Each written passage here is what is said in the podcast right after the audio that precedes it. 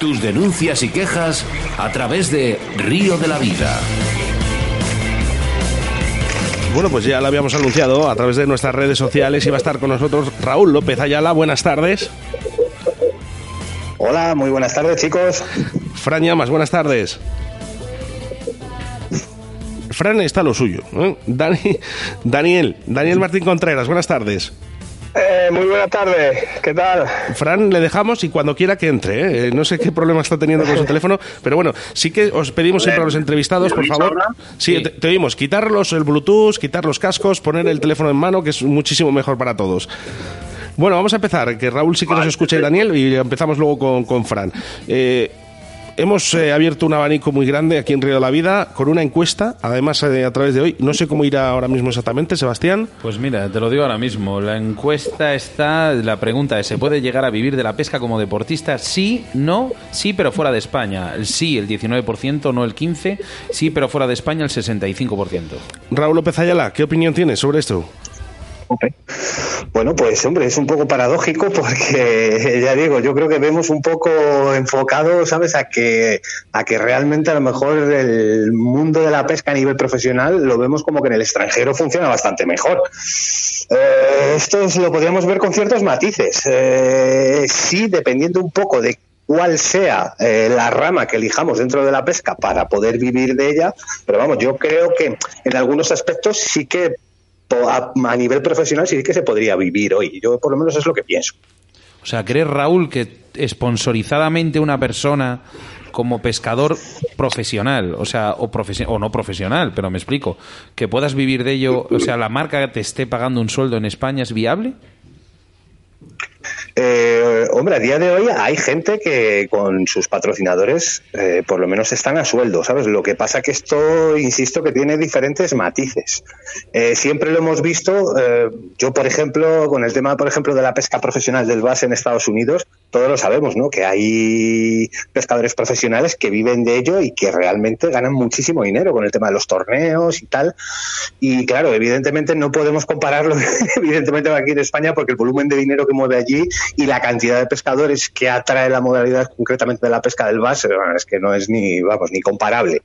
Pero aquí a nivel de España sí que es cierto que poco a poco, pues bueno, me imagino que sobre todo gente que pueda ser conocida eh, dentro del ámbito de la pesca, cada uno en su modalidad, pues bueno, eh, es lícito por parte de las marcas que no deja de ser una forma también de hacer publicidad. Entonces, pues bueno, si quieren apostar así, sí que es cierto que, bueno, ahora mismo andamos en pañales en ese aspecto, ¿sabes? Pero se empiezan a dar algunos casos. No sé si- Insisto, en el tema de, en el tema del de los patrocinios o de, de- de las marcas que apuesten por X pescador. Si os habéis fijado, hemos eh, escogido ¿no? a uno de los pescadores de agua dulce o de car fishing, como es Raúl López Ayala, pero también hemos escogido a Daniel Martín Contreras ¿no? con la pesca de depredadores, ¿no? para que también tengamos su visión ¿no? por parte de, de- Dani. Dani, cuéntanos un poquito, ¿qué, qué piensas tú de todo esto?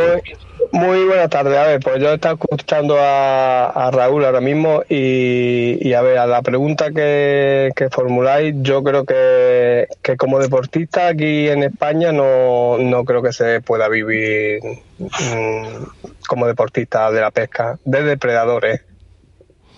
Vale, se puede vivir de la pesca como yo vivo de, de guía profesional, que es una cosa totalmente diferente. Pero a, a ver, yo yo a mí me patrocina una marca y, y a ver, y simplemente por el patrocinio eh, no puedo vivir de la pesca y, y yo a día de hoy yo no conozco a nadie que le estén patrocinando y pagando un sueldo y pueda vivir de ello.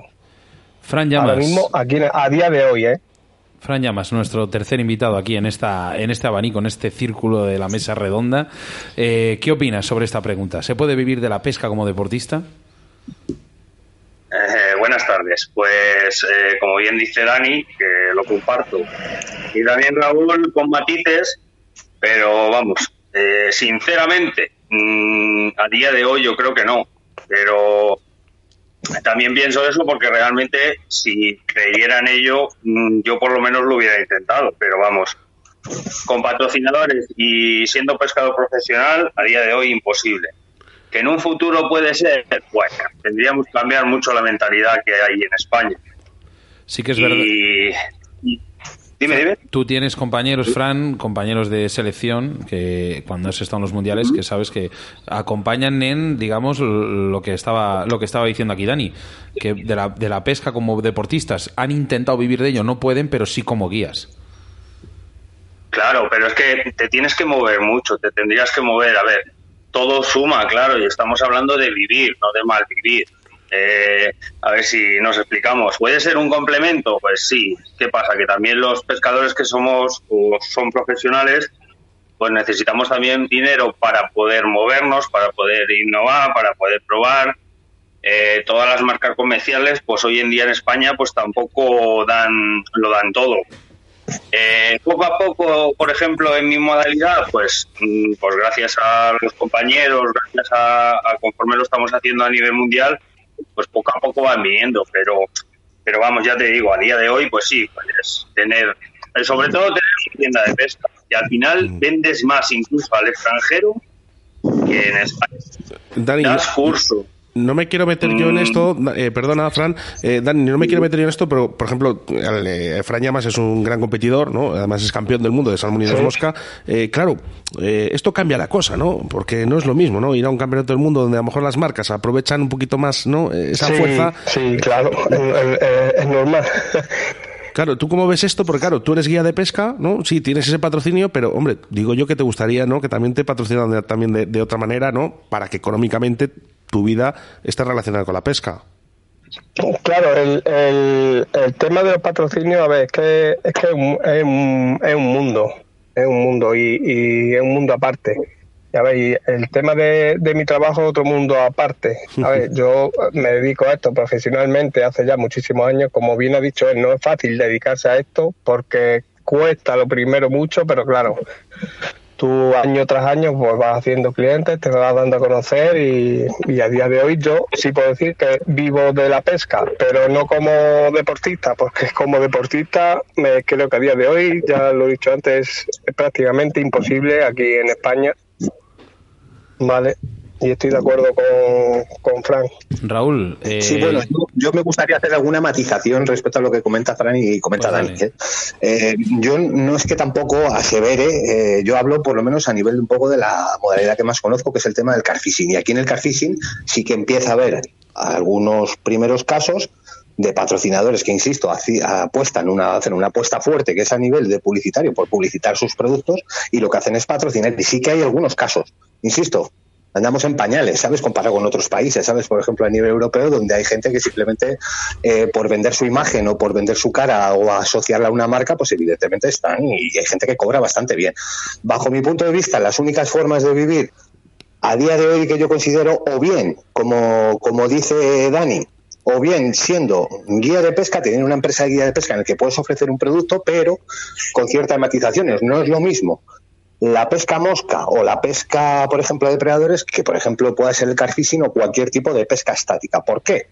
Porque primero, por lo menos a nivel legislativo, la pesca nocturna, que es lo que conlleva y lo que, por lo que siempre luchamos los carpistas hace tantísimos años, pues evidentemente no se puede llevar a cabo de una forma correcta, ¿sabes? Entonces, sí que es cierto que a nivel, por ejemplo, de tema de carfishing o de pesca de siluro, no se puede, porque es que estás un poco siempre en la línea de la ilegalidad, ¿sabes? Entonces, es, eh, ya digo, es un poco con ciertas matizaciones.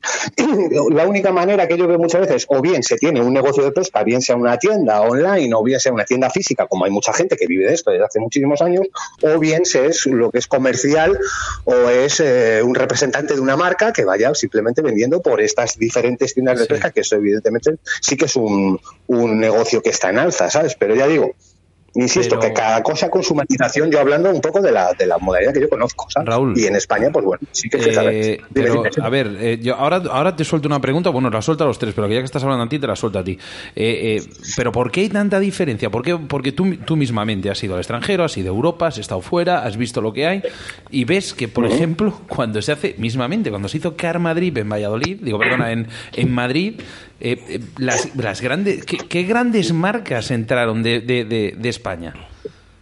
Sí, pero estas grandes marcas de España, mm, insisto, no dejamos de, ser, por lo menos a nivel del tema del car fishing, eh, prácticamente un experimento. ¿Por qué? Porque es una modalidad que está en pañales. Aunque haya ya muchísima gente, todo es una evolución. En Italia eh, van 10 años por delante nuestro, sí, pues pero 10 años a eso, te voy van ahora y 10 años por delante iban hace 10 años. ¿Sabes? Exactamente igual. Mi pregunta va por ahí. Mi pregunta va por ahí. ¿Cuántas marcas grandes españolas había? Una, ninguna. Por eso, al final apuestan al extranjero por ello. Claro, pero porque poco a poco. Sí, sí, perdona, adelante. No, no, perdona, que todo es, estamos hablando de lo mismo, todo es inversión. Entonces, si las marcas no invierten en España, pues difícilmente, sin ayuda y sin considerarlo deporte, mm, pues un profesional puede vivir de ello. Si las marcas sí que invirtieran en ello, pues ya sería otra cosa. Pero claro, ahí estamos como dices, en pañales. Eh, yo, lo que digo que las marcas lo que hacen es, por ejemplo, yo hablo en, mi caso, a, mí me patrocina una marca. Puedes decirlo, eh, Dani, no, hay, problema. que a mí me patrocina una marca, pero claro, no, vivo de ella. Lo único que hago publicidad de, la marca que me patrocina y, y, nada más. Pero vamos, jamás pensaría, eh, vamos, y jamás, jamás se me ha pasado por la cabeza vivir como deportista aquí en, en España, de depredadores, ¿eh? Yo hablo de depredadores. Chicos, una respuesta rápida de los tres eh, sí que me gustaría. Miramos con el rabio del ojo a, otros países, por ejemplo, en el caso de Fran Llamas, ¿no? Cuando va a un mundial y ve que hay otros pescadores de otros países que realmente viven, ¿no? Solo y exclusivamente para, para la pesca y para esos campeonatos. Y, y prefiero que me contesten los tres, pero mm, resumirme un poquito la respuesta. Fran. Pues vamos, eh, nosotros cuando salimos por ahí nos tratan como si fuéramos estrellas, para que te hagas una idea. Ya vas a otro país y te tratan de una manera, vamos, que, es impensable a día de hoy aquí.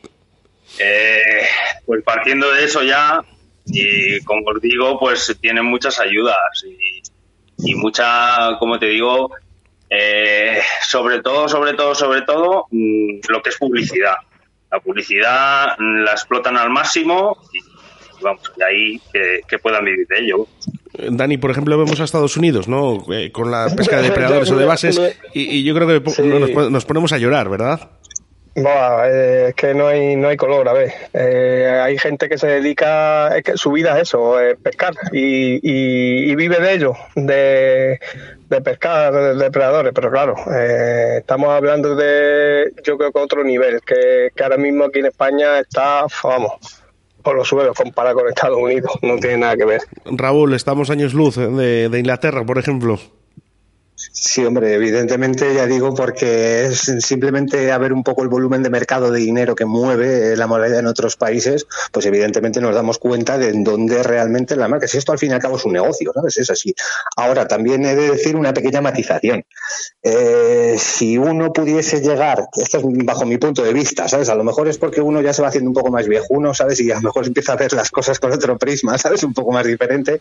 Pero sí que es cierto que si una persona eh, yo por lo menos lo veo desde mi punto de vista. Si una persona es un pescador profesional, al estar con un contrato también me imagino que con una marca también tiene una obligatoriedad de tener que pescar, porque evidentemente le están pagando por eso. Entonces, cuando uno empieza a poner en la balanza cuáles son y sus prioridades también en la vida, volvemos a lo mismo. Yo, eh, hombre, yo llevo casi con marcas más de 20 años, que he trabajado con muchísimas marcas, pero cuando se tiene una obligación, está uno obligado a pescar. Entonces sí que se pierde un poco esa magia que a lo mejor tenemos los pescadores que pescamos porque nos gusta, ¿sabes? O porque nos dé la gana, porque sí que es cierto que parece un poco la, utopía, ¿no? De decir, joder, a mí que me estén pagando, ¿sabes? Por estar pescando. O sea, este es el sueño de cualquier pescador, ¿sabes? Pero cuando tienes que pescar por obligación, a lo mejor hay que poner un poco en la balanza, porque a lo mejor no, insisto, a lo mejor lo veo desde un punto de vista ya un poco más viejo, uno con 46 años, no como cuando tienes 25, ¿sabes? Pero, pero sí que es cierto que lo ves a lo mejor de otro prisma y a lo mejor tienes otras prioridades en la vida, que no sea absolutamente tener que pescar todos los días por obligación. Chicos, eh, en radio, el tiempo apremia. se, nos, mira, tenemos exactamente eh, 3 minutos y 50 segundos para cerrar el programa. Eh, resumiendo muy rápidamente, quiero que me digáis muy rápidamente cada uno, ¿qué cambiaríais para que esto se cambie? Empieza Raúl. Hombre, yo lo que cambiaría es que, eh, evidentemente, mm, haya cada vez más pescadores, que haya más inversión y que, evidentemente, esto genere un volumen de dinero a nivel de mercado que realmente haga que las marcas o las federaciones incluso puedan invertir más y que no seamos siempre casi un deporte de segunda que tenemos que salir, fíjate, por desgracia, muchas veces un Fran, por ejemplo, siendo quien es, pues en una esquinita, en un periódico, arriba en el marca y ser siempre pues un, un deporte que está en segundo plano. Pues poco que añadir a lo que ha añadido Raúl. Eh, vamos, eh, yo tenía un amigo que me dijo un día, eh, ¿tú de qué trabajas? Dice, yo soy pescador. Pues ojalá y alguna vez se pueda conseguir eso. Básicamente. Dani, cuéntanos. Mira, yo estoy de acuerdo sobre todo con lo que ha dicho Raúl, pero a mí, a ver, a mí me gustaría que las marcas, los, patrocinadores se mojaran un poquito más, que fueran un poquito más allá, ¿vale? Y sobre todo a, a, los, a los clubes, ¿no? A las administraciones. Mm, a ver, ¿cómo, ¿cómo se llama? A la, mm, sí, que tuvieran unas subvenciones, unas ayudas. Sí, claro, como una ayuda o algo un trabajo, para, estos temas. Un trabajo, claro, y que, que, se ofrezcan subvenciones como se las dan a las grandes empresas que se llevan un dineral. Claro, claro. Es un dineral. Bueno, yo, eh, yo voy a resumir rápido. Eh, la federación la federación también se tiene que mojar un poquito más. La federación, la federación no, no cuentes con la federación para nada, que, que, ya yo creo que, muy poquito En y, y, eso es, entramos en terrenos en los que complicados. Chicos, muchísimas gracias. Eh, voy a dar mi opinión ahora al final del programa que yo creo que también está, eh, está bien para valorar. Un abrazo muy fuerte a los tres. Bueno, venga, un abrazo. un saludo para vosotros. Venga, chao. Hasta luego. Escuchas Radio de la Vida con Óscar Arratia y Sebastián Cuestas.